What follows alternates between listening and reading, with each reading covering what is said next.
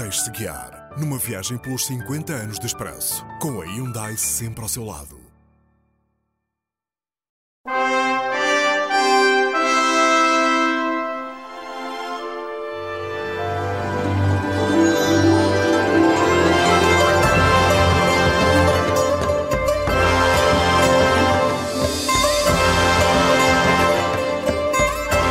1998, Lisboa foi a capital mundial dos oceanos, numa exposição que durou 132 dias e foi visitada por mais de 9 milhões de pessoas.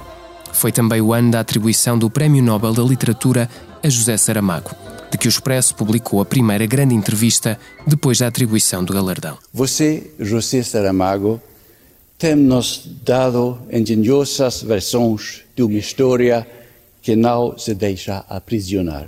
Quero apresentar-lhe as mais calorosas felicitações da Academia Sueca e convidado a receber das mãos de Sua Majestade o Rei o Prêmio Nobel de Literatura deste ano.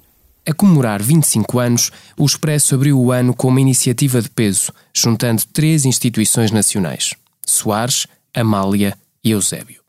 E durante este ano, no qual quase todas as manchetes ou artigos de primeira página eram ilustrados por um cartoon de António sobre o assunto em causa, um dos grandes furos do Expresso foi uma entrevista a Rosa Casaco, o chefe da Brigada da PIDE, que matou Humberto Delgado, procurada há quase 20 anos pelas autoridades portuguesas. Foi fotografado junto à Torre de Belém e a foto publicada na primeira página. O início do ano seria, aliás, noticiosamente agitado.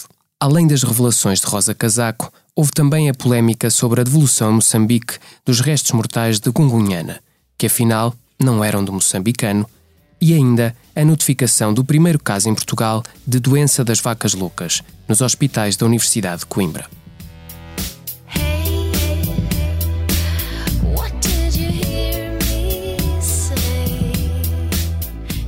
Após a derrota nas autárquicas de dezembro, o PCP andava agitado, com o setor moderado a exigir a renovação.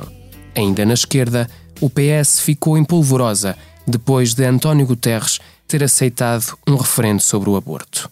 Os portugueses disseram não, com uma grande abstenção. Eu recordaria que a Assembleia da República escolheu, e a meu ver muito bem, de dar a palavra aos portugueses. Em termos tais, que o referendo é um referendo não válido. Eu tenciono, eh, esta semana, convocar o Grupo Parlamentar e a Comissão Política Nacional para propor que o PSD se oponha na Assembleia da República a qualquer iniciativa para levar por diante a lei. Na direita, começava a desenhar-se a saída de Manuel Monteiro da liderança do CDS e a sua substituição por Paulo Portas. Marcelo voltou a marcar presença nas primeiras páginas. Não me demito. Da liderança do PSD, se perdesse o referendo sobre a regionalização, garantia, na mesma edição, em que os bispos portugueses admitiam concordar com jogos de futebol ao domingo e em que o Expresso começava a contar a história do Capitão Robi, um Dom Juan que terá seduzido e burlado cerca de 400 mulheres. O padre Frederico, detido em Val de Judeus pela morte de um menor, aproveitava entretanto uma saída precária para fugir para o Brasil, onde o Expresso o entrevistaria depois, no Rio de Janeiro, juntamente com a mãe. Em junho, outra novidade numa notícia de primeira página. Um novo comprimido milagre, chamado Viagra, ia ser testado em Portugal. E quatro meses depois, o tema voltava à primeira página com o anúncio da chegada do Viagra de efeito rápido. 15 minutos bastavam para o tomador ficar animado. Na vida interna do Expresso, 1998 voltou a ser ano de mudança.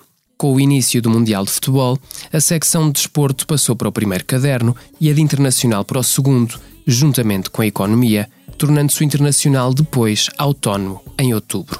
Mês em que as comemorações dos 25 anos do jornal terminaram com uma grande conferência no Centro Cultural de Belém, cujo orador principal seria o patrão da Microsoft, Bill Gates. Com a moeda única europeia a despontar, o euro começou a ser admitido nos depósitos e nas transações em 1999, os bancos nacionais tiveram na passagem de ano a adaptar os sistemas informáticos à nova moeda.